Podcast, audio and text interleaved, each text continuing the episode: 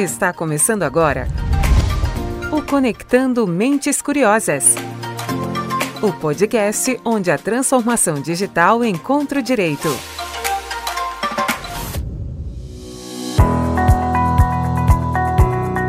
Fala, mentes curiosas! Estamos começando mais um episódio do seu podcast semanal, onde a transformação digital encontra o direito. Eu sou Gustavo Maganha e aqui comigo Silvia Curado para mais um episódio. Fala, Gustavo. Muito grata por mais esse episódio. E hoje a gente, tem, a gente tem um assunto muito importante e muito falado dentro dos escritórios e dos departamentos jurídicos: a importância do Legal Analytics na tomada de decisões estratégicas.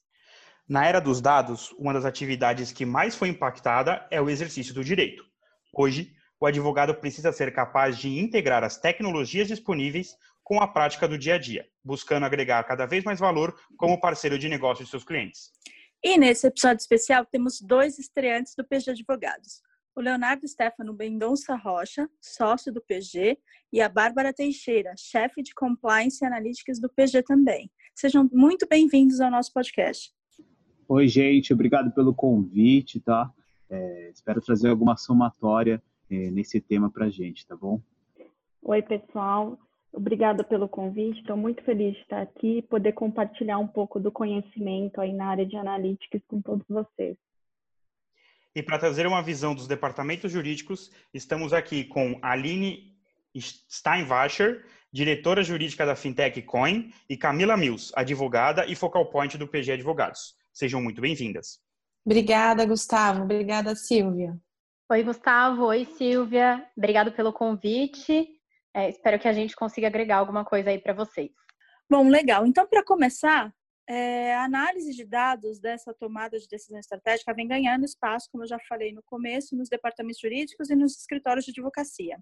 A Coin é uma, é uma fintech nova, fundada em 2014, e eu queria saber de vocês como é que vocês enxergam a importância dos dados para os departamentos jurídicos e como funciona isso dentro da rotina da Coin considerando esse novo jurídico que a gente está vendo surgir, é, os dados são de importância fundamental. Assim. É, vou explicar um pouquinho como funciona na Coin, e aí eu acho que falando como funciona na Coin, a gente consegue mostrar essa importância.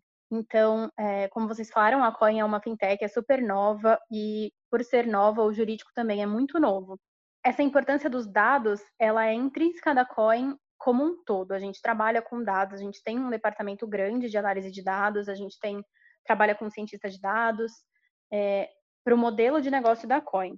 E dentro do jurídico, a gente começou a aplicar isso quando a gente percebeu que não fazia sentido a gente trabalhar numa empresa tão ligada em dados e trabalhar com um jurídico tão atrasado ainda que, tra é, que trata os casos um a um sem olhar o todo. Então, é, em meados de 2019, a gente começou a pegar todo o contencioso da Coin, num primeiro momento, analisar, planilhar, colocar numa tabela tudo que a gente tinha de informação é, e parar de tratar eles um a um. Quando a gente fez isso a primeira vez, é, a gente viu alguns pontos é, muito importantes para a nossa administração do jurídico como um todo.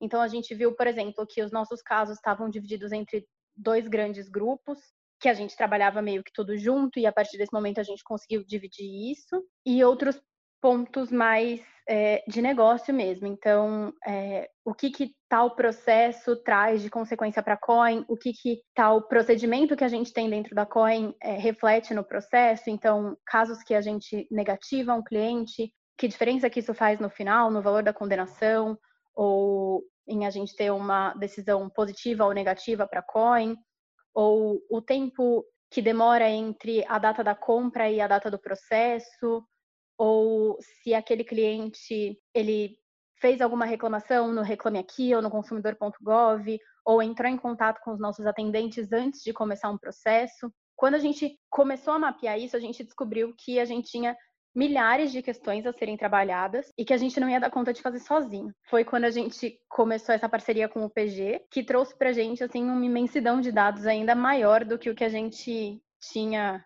na época. Então, desde então a gente trabalha em conjunto com o PG, o PG tem um relatório no Power BI, que é um relatório como se fosse um Excel em gráficos, e aí ele traz isso para a gente manda esse, esse relatório para a gente. Com base nesse relatório, a gente toma decisões é, tanto no caso a caso, quanto decisões grandes para a coin como um todo. Com esse tipo de dado, com esse olhar grande para todo o contencioso da coin, a gente conseguiu é, entender onde que a gente estava errando, os nossos principais pontos de atenção, é, o tipo de caso que dava é, mais problema e envolver outras áreas tratar isso lá no começo. Em vez de tratar isso só no contencioso, a gente começou a conversar com as áreas e resolver esse problema lá no, no comecinho. Então, se, por exemplo, se, o, se um processo é muito mais arriscado para a gente quando a gente trata de negativação, a gente foi conversar com a área de riscos e entender com a área de cobrança, quando que a gente negativa, por que, que a gente negativa, e tomar esse tipo de decisão mais voltada é, para o negócio e não só para o contencioso. É, eu acho que você falou bem, Cá, bastante sobre como a gente funciona hoje em dia e como que essa realidade dos dados é, faz sentido dentro da coin como um todo. E eu acho que a gente ultimamente ouve muito falar, pelo menos eu já ouvi muito falar sobre um contencioso estratégico, mas antes dessa gestão revolucionária, que eu chamo de revolucionária de dados, eu não sei se ele era tão estratégico assim. Então, eu acredito que o contencioso pelo, pelo contencioso, muitas vezes ele pode até parecer que não agrega muito valor para a área de negócio, mas a partir da análise de dados profunda e estruturada, e não uma coisa superficial como era o que a gente tinha antes de, da implantação desse modelo, pode ajudar muito não só a trazer insights para o negócio, mas também a trazer outros tipos de insights, como, por exemplo, tendências de decisão, até um exercício de jurimetria mais personalizado. Então, acho que não só do ponto de vista de estratégia de tomada de decisão, mas também de, quem sabe, um dia trazer insights para o próprio modelo de risco do negócio. É, a Coin é uma empresa de, baseada no modelo de risco de crédito, então tem ali várias fontes para a gente tomar essas decisões. Eu acredito que dentro do jurídico a gente tem uma riqueza muito grande de informação que também pode ser usada um dia para a área fim da coin. Então, acho que é uma posição, quando a gente fala de estratégia, não é só uma estratégia de defesa, de diminuir o prejuízo, é uma estratégia mais ampla do jurídico construindo o negócio junto com a empresa. Então, acredito que os dados nesse sentido fazem total diferença e, claro, trabalhar com eles de forma orientada e muito, muito bem planejada, como é o caso que a gente tem aqui, a Camila comentou do relatório de Power BI. Perfeito. Trazendo agora uma visão já dos escritórios, Leonardo e Bárbara, como que vocês enxergam a importância dos dados e qual que é o principal desafio de um escritório de advocacia? É, nós fizemos uma parceria, né, com a Coin através da, da Aline e a Camila. É, como é uma fintech nova, é, alguns dados é, nós estamos ainda nos ajustes né, para ver aquilo que atende a Coin, aquilo que atende a pretensão da Aline e a Camila para que haja uma demonstração interna para a empresa. Então, o, o, que eu faço aqui é somar os dados, né, é, naquilo que, a, que, as meninas querem, naquilo que a Camila e, e a Aline querem, e esses ajustes finos vêm com a Bárbara de como isso é apresentado para elas, tá? É, eu vejo, por, por trabalhar um, já há algum tempo com, com esse tipo de, de, de atuação, ter esse tempo, algum tempo esse tipo de atuação, eu vejo isso de extrema importância. A gente consegue ver onde é o maior ofensor, onde está acontecendo os maiores problemas, e não como a Camila falou, né, no caso a caso, mas é importante ver a conta como um todo, é, é importante demonstrar é, como um todo é, a atuação não só do, escritório como parceiro, mas a atuação deles no tratamento do caso a caso. Obrigada, Léo. É, acho que complementando um pouco de, de tudo que vocês já falaram, né? É, os dados, quando a gente consolida todas as informações que a gente tem dentro da, do negócio do cliente, é, a gente consegue ser um norteador e um apoiador aí da visão estratégica é, do negócio. É, a gente chega, inclusive, a apoiar na tomada de decisão. Eu acho que é, esse acaba sendo o maior desafio de um escritório jurídico que vem com essa expertise na análise de dados. É, é trazer mudanças de parâmetro e de análise para os nossos clientes, uh, até para viabilizar novos negócios. Então, a gente consegue através de, de dados que são disponibilizados para o escritório, é, olhar formas, é, é, olhar formas e possibilidades que muitas vezes quem está dentro do negócio é, acaba não enxergando, né? Então, é, usando até a nossa experiência é, de mercado, experiência com outros clientes, a gente consegue, com a análise, a visão é, em BI, trazer esses insights de áreas relacionadas ao negócio do cliente, uh, experiências que nós tivemos em outros negócios. E falando de ofensores, acho que isso é o que mais traz para o cliente visibilidade do negócio dele, né? É, hoje a gente consegue, por exemplo, mapear é, quem é o advogado, quem é um juiz contumaz, é, quando a gente fala de indicadores ofensores para o negócio do cliente. Bom, então falando um pouquinho sobre a questão do relatório, as informações estruturadas são compartilhadas com as demais áreas da empresa e os parceiros são envolvidos nessa análise? Então, Silvia, é... na COIN a gente tem uma, uma ideia, é... um jeito de trabalhar que é a gente compartilha sempre o máximo de informação que a gente tiver com todas as áreas que a gente é, que a gente tem dentro da empresa. É, a gente acredita muito que o conhecimento, é, quanto mais difundido, mais benefício traz para todo mundo. Então, tudo é muito compartilhado lá dentro, a gente sempre é, envolve todas as áreas, e não é diferente com esses dados. Desde que a gente começou, desde a primeira versão do nosso relatório, a gente compartilhou isso num primeiro momento com os líderes, explicando o que, que funcionava, qual era o nosso cenário, o nosso cenário hoje em dia, é, onde que estavam nossas dores, o que, que dava para melhorar, abriu para sugestões, abriu para dúvidas. Depois a gente acabou é, tratando temas específicos com áreas específicas, como eu já mencionei, área de cobrança, área de riscos. E, e aí a gente trouxe também para as outras áreas da empresa, não só para os líderes, mas para todos os envolvidos. Então, a gente compartilha é, mensalmente um relatório de como como está o nosso contencioso. É, e aí nisso a gente envolve tanto é, a parte judicial mesmo, quanto a parte administrativa, PROCON. Agora a gente também está com consumidor.gov, então tudo isso é muito compartilhado lá dentro. E a gente vê uma resposta muito legal da, das outras áreas, um interesse muito grande, que é sempre positivo para a gente, né? Porque é, é muito triste você trabalhar no jurídico e achar que a gente só funciona para resolver problema. Então, depois que a gente começou a abrir isso para as outras pessoas, a gente viu um interesse muito grande das outras pessoas em entender o que acontecia, por que, que acontecia, é, o que, que eles podiam fazer para ajudar a gente. Além disso, a gente também usou esses dados para desenvolver os nossos KPIs do jurídico mesmo. E e a gente viu que outras equipes também estavam usando os dados do jurídico para desenvolver KPIs próprios.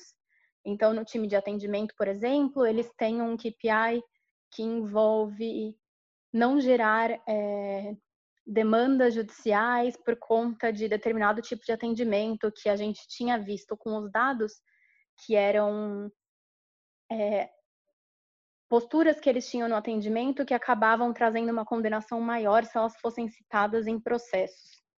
Então, isso é um KPI deles também. Então, é sim, é tudo muito compartilhado e a gente vê isso é, muito positivamente.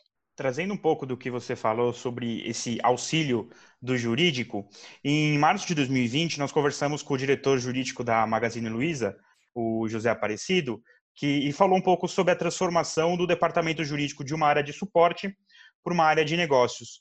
Como vocês enxergam, e aí vai para todos, é, o impacto dessa mudança é, nas empresas e qual é o papel do Legal Analytics no auxílio dessa transformação? Eu sei que a Camila já falou um pouquinho sobre isso, mas qual você vê o impacto do, do Analytics nessa, nessa transição? É, Gustavo, na prática, o que eu vejo é que esse mantra do jurídico como área de negócios está sendo muito difundido em várias empresas. Porém, muitas vezes não é tão fácil de você ter isso na prática. suporte para a área de negócio, na minha visão, não é só analisar o contrato de uma forma mais amena, é, ou até mesmo reduzir o número de demandas judiciais, como a Camila já falou ali há pouco. Mas eu acho que é também repensar é, em si e como estamos entregando valor para a área de negócio. Então, nesse sentido, eu acho que a gente tem algumas frentes com boas oportunidades para transformar realmente o, a visão das pessoas com relação ao jurídico dentro da empresa. Uma delas, com certeza, é o Legal Analytics. Quando você traz a realidade do mundo de dados, das estatísticas, dos números para dentro do universo jurídico, você consegue conversar com as outras áreas na mesma linguagem que elas trabalham. Eu não sei se essa é uma sensação que eu compartilho com a Camila, depois acho que ela até pode comentar um pouco sobre isso, mas eu via o jurídico como um, um, uma cabine um pouco isolada dentro da empresa nesse sentido. A gente tem ali uma riqueza enorme de informação, a gente já trabalha num universo de processos eletrônicos, mas muito pouco a gente sabe de números, de valor mesmo, né? O quanto o trabalho do jurídico afeta os indicadores da empresa. O quanto o meu trabalho como pessoa muda a realidade da COI no dia a dia.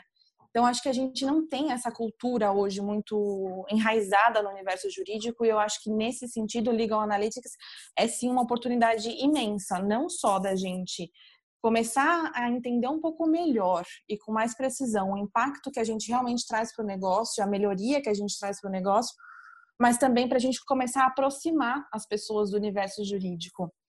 É, o advogado muitas vezes é visto como chato, né? Aquele que arruma pelo em ovo, que nunca quer ajudar a fazer o, a coisa acontecer, que sempre tem os nãos. E eu acho que cabe aqui um exercício até de, de reflexão da nossa parte, pelo menos é uma coisa que eu reflito muito comigo mesma sobre o quanto que a gente não colabora para essa visão. Então, é, quando você tem um, uma reunião, por exemplo, de reporte, vem a pessoa do jurídico falar, muitas vezes ela não consegue, as pessoas que estão ali ouvindo não conseguem nem entender, né? A gente não tem vergonha de deixar escapar ali um transitado em julgado, um, uma coisa nesse sentido. Então, eu acho que o Legal Analytics é uma perna muito importante, porque realmente aproxima, faz a gente jogar o mesmo jogo das outras áreas e das mesmas das outras pessoas, dos outros gestores dentro da empresa, conversa na mesma língua e ao mesmo tempo também traz para a gente uma, uma visão mais realista da nossa atuação. Então, realmente eu acho que é um impacto é muito positivo espero que cada vez mais a gente consiga evoluir, não só para ter parceiros, assim como, como o PG, que já está super adiantado nessa questão de, de analytics,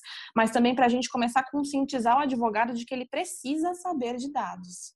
É, eu acho que a gente vive na, na era agora data-driven, então quem não sabe um pouco sobre ciência de dados, um pouco sobre gestão de dados, acho que vai perder o bonde. Então, realmente é o futuro e eu acredito que cada vez mais a gente vai precisar ser multidisciplinar nesse aspecto.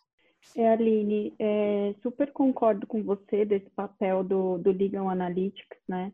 Dessa questão da multidisciplinariedade para o advogado, porque é, a gente vem numa formação é, sempre daquela análise processual, sempre, sempre pensando no resultado é, de um litígio, né, da aplicação de leis, mas quando a gente está é, dentro de uma parceria, departamento jurídico e, e escritórios, é, a gente começa a ver que muito da nossa da estratégia da empresa, né, do jurídico da empresa, ela se complementa na avaliação de dados. Então, às vezes eu estou pensando ali apenas na questão do litígio é, e não estou pensando na origem dos dados, né? Em como a relevância, quando eu vejo esses dados consolidados, o quanto é relevante isso para as minhas áreas internas, como a Camila é, indicou, que vocês compartilham essas informações com o atendimento.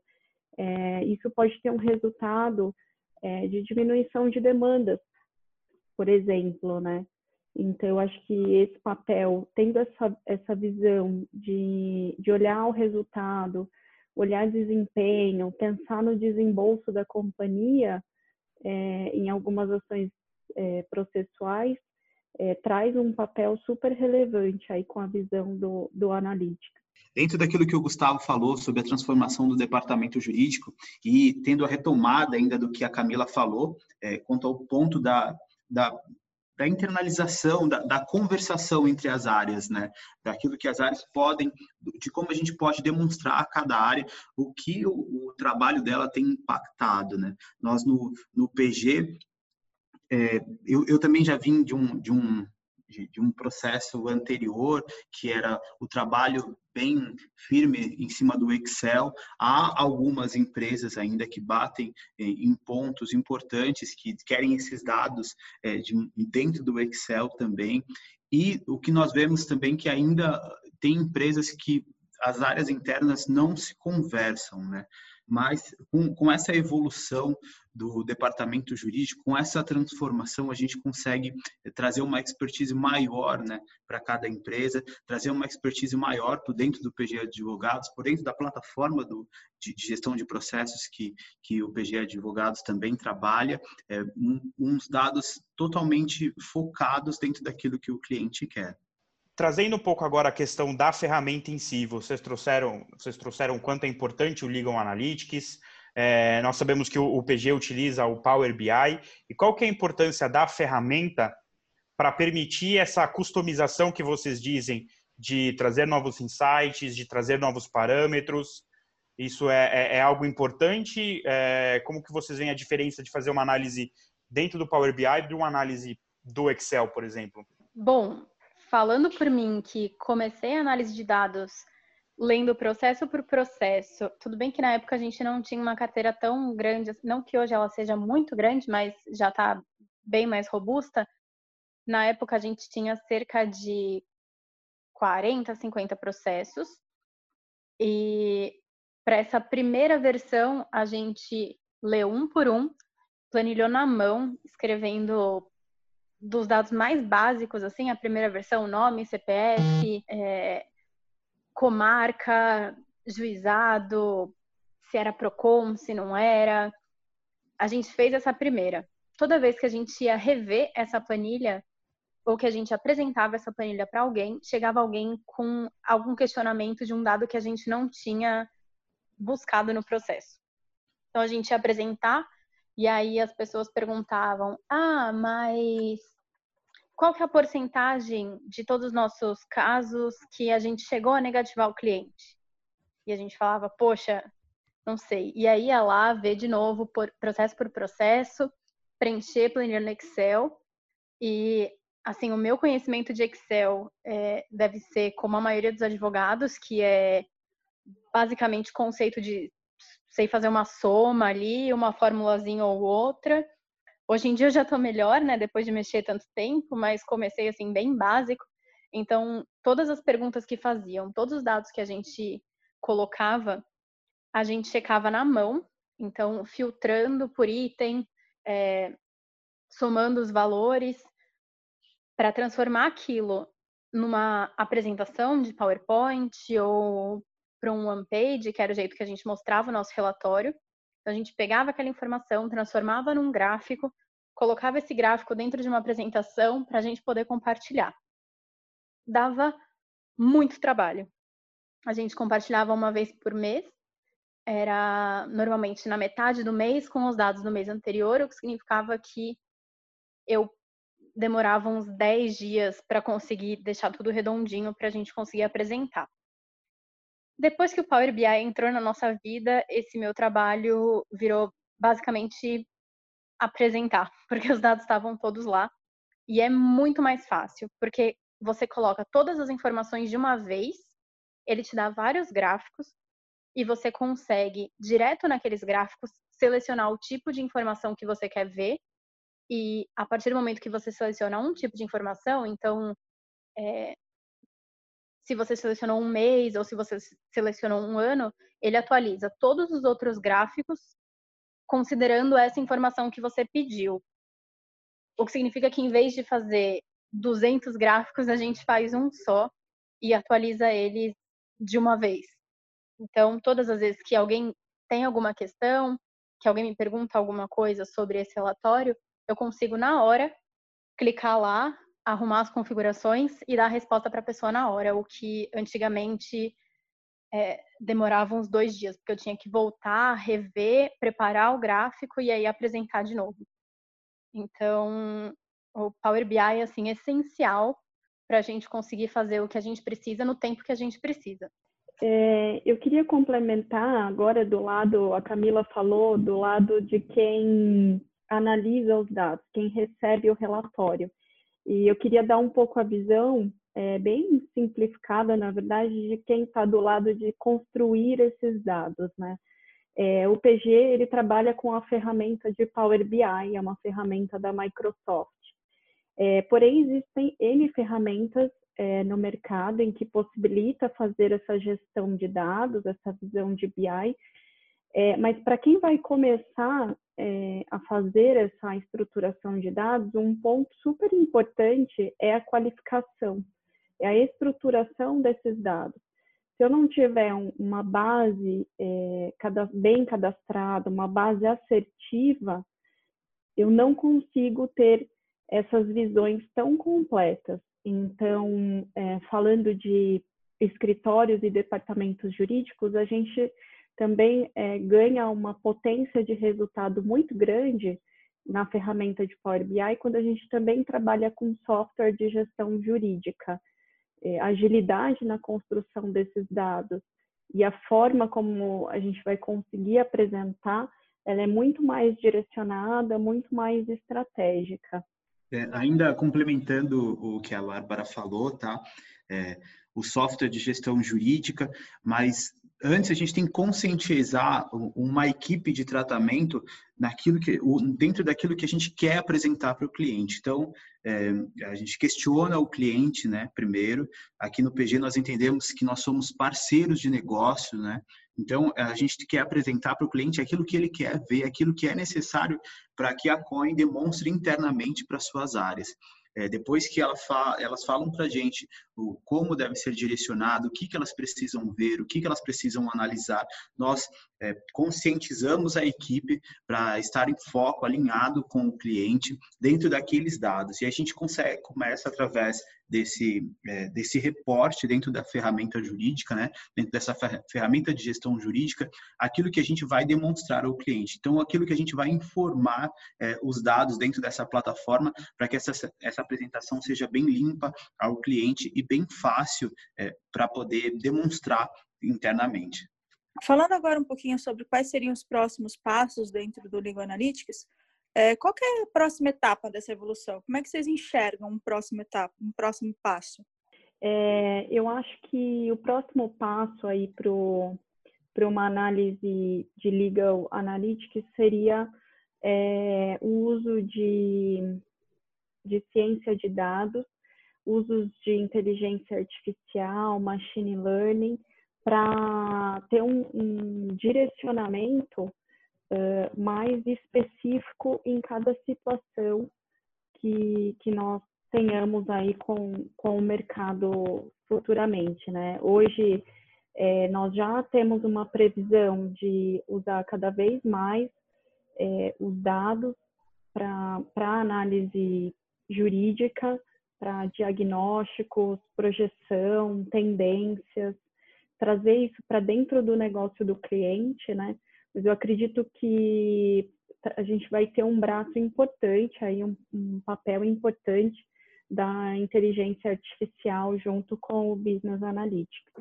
Então, como a Bárbara comentou, acho que a gente já vem assistindo essa questão da inteligência artificial tem algum tempo.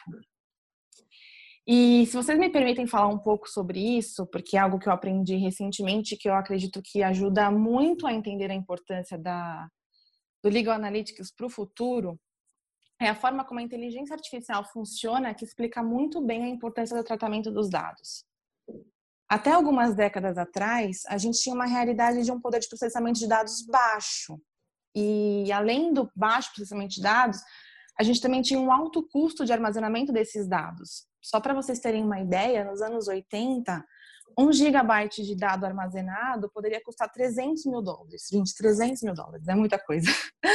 quando hoje a gente fala de um custo de centavos. Então, realmente, a realidade do armazenamento mudou muito, do custo desse armazenamento. Isso fazia com que, apesar de que muitos modelos estatísticos de predição já tivessem sido criados, como, por exemplo, a árvore de decisão, teoria dos jogos e vários outros que eu conheço, não conheço profundamente, porque sou advogada ainda, né?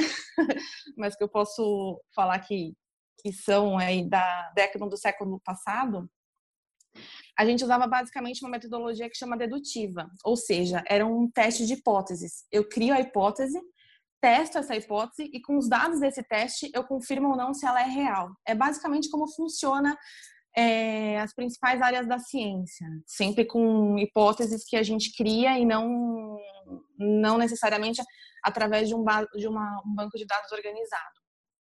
Hoje a realidade é diferente.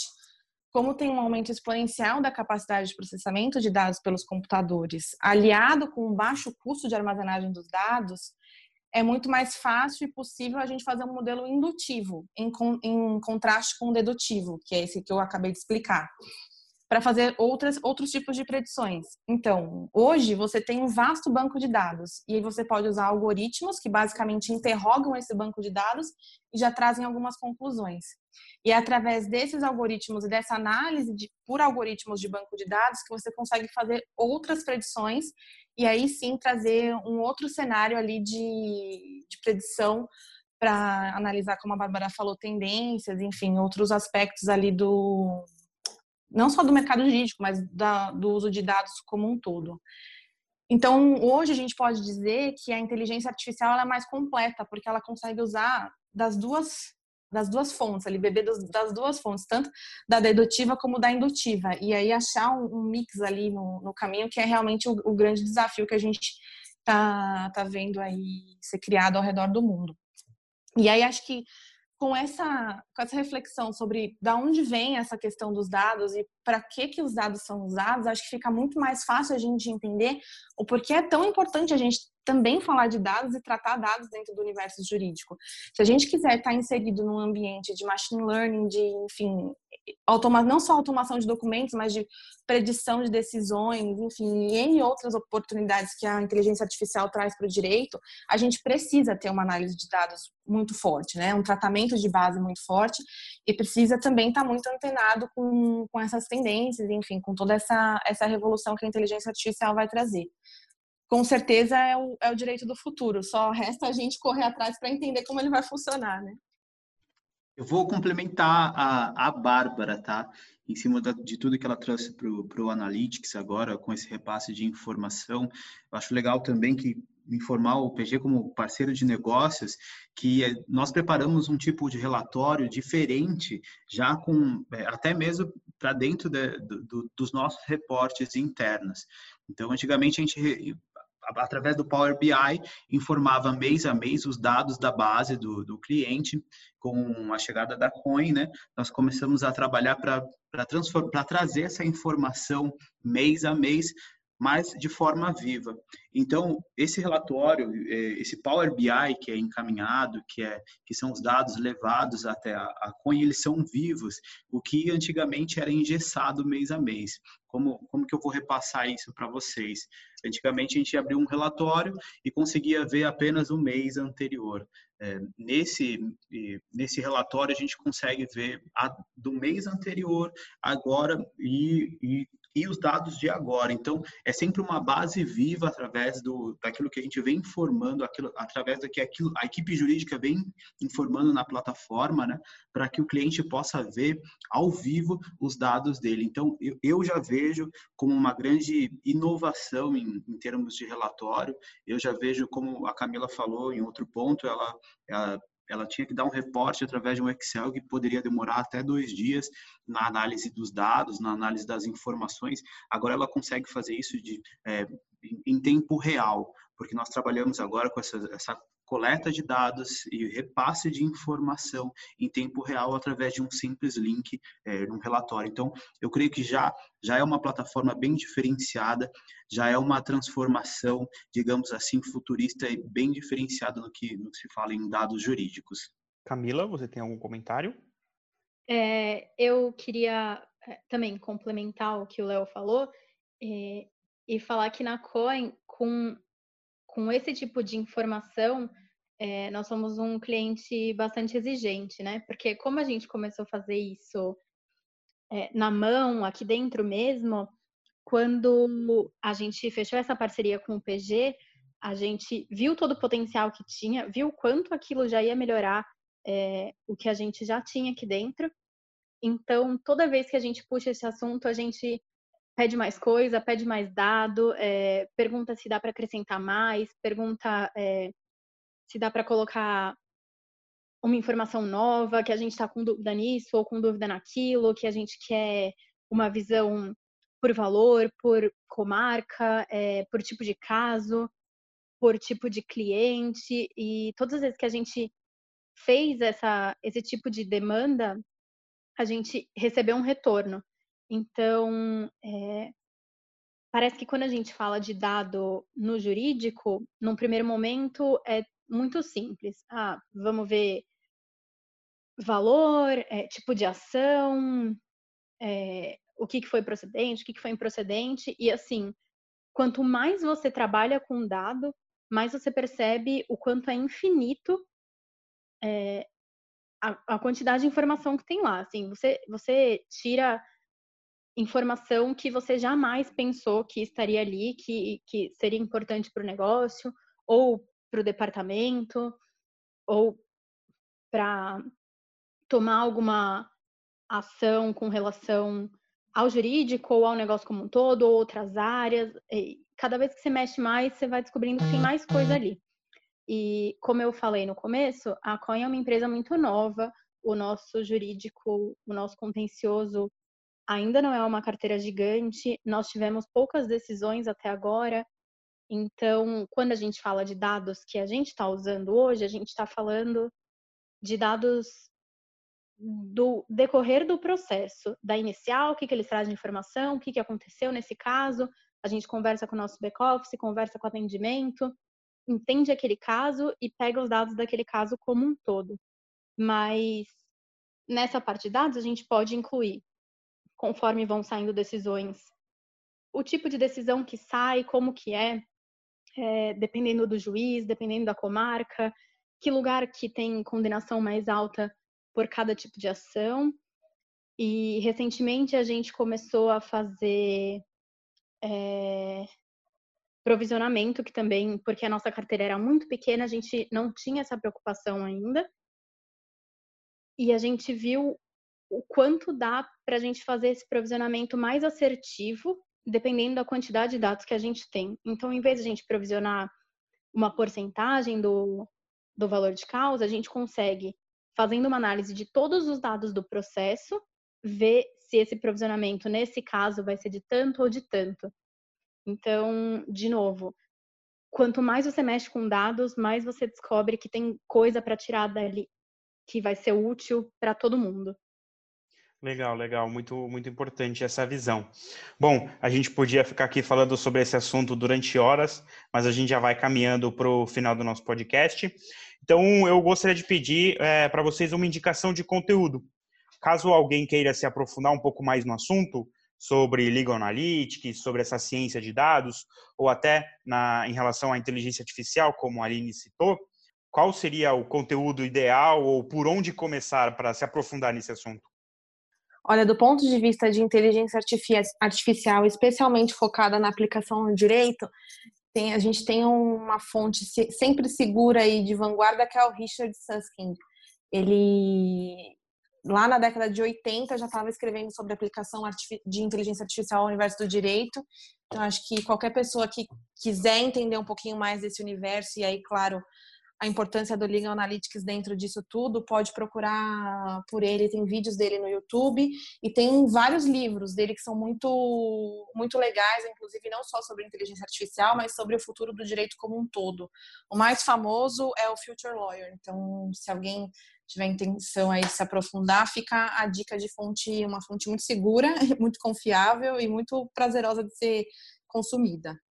Bom, eu acho que pensando na ferramenta que a gente vem falando, né, que hoje o PG utiliza, que é o Power BI, é, o próprio site da, da Microsoft, ele oferece conteúdo, é, artigos e vídeos, é, até em relação à utilização, né, usabilidade dessa ferramenta, para quem não tem experiência com Power BI, consegue é, acompanhar os vídeos, os conteúdos e, e, começar. O Power BI ele tem uma, uma versão gratuita, então para quem quer começar a treinar e brincar um pouco com indicadores é uma boa alternativa.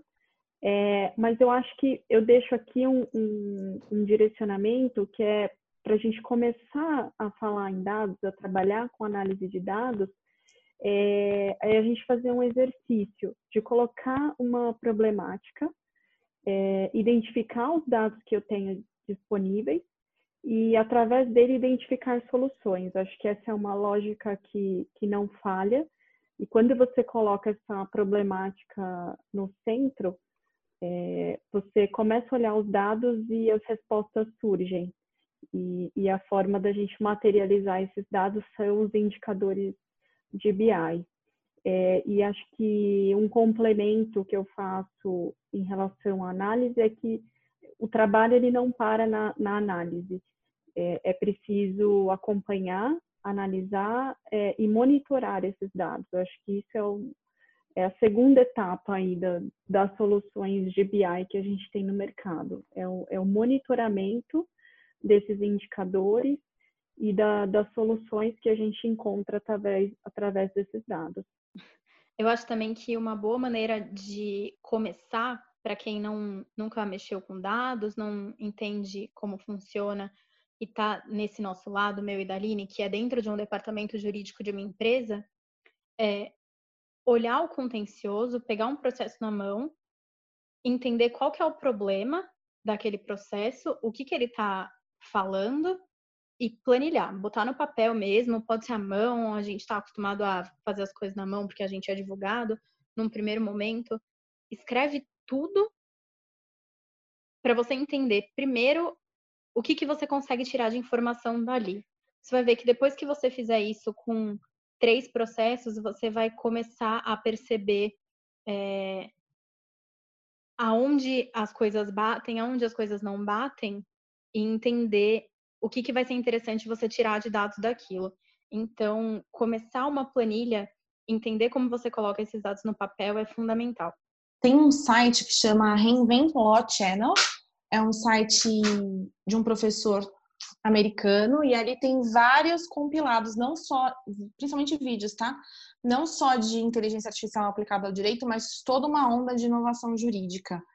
É, nesse site tem um vídeo do, do Richard que eu recomendei que fala sobre inteligência artificial e aplicação ao direito.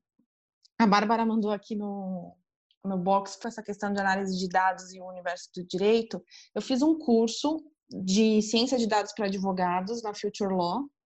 Foi um curso bem legal de três dias. Eu tive ali as principais bases de como, como lidar com dados, os principais conceitos e também as bases de como trabalhar com Power BI. Então, até quando a gente chegou no PG com esse modelo de, de Power BI, a gente já tinha alguma coisa desenhada dentro de casa, que fui eu mesma que fiz, assim, numa, num formato bem caseiro mesmo, não tinha o nível de, de detalhe, enfim, de funcionalidade que o PG conseguiu adicionar ao projeto.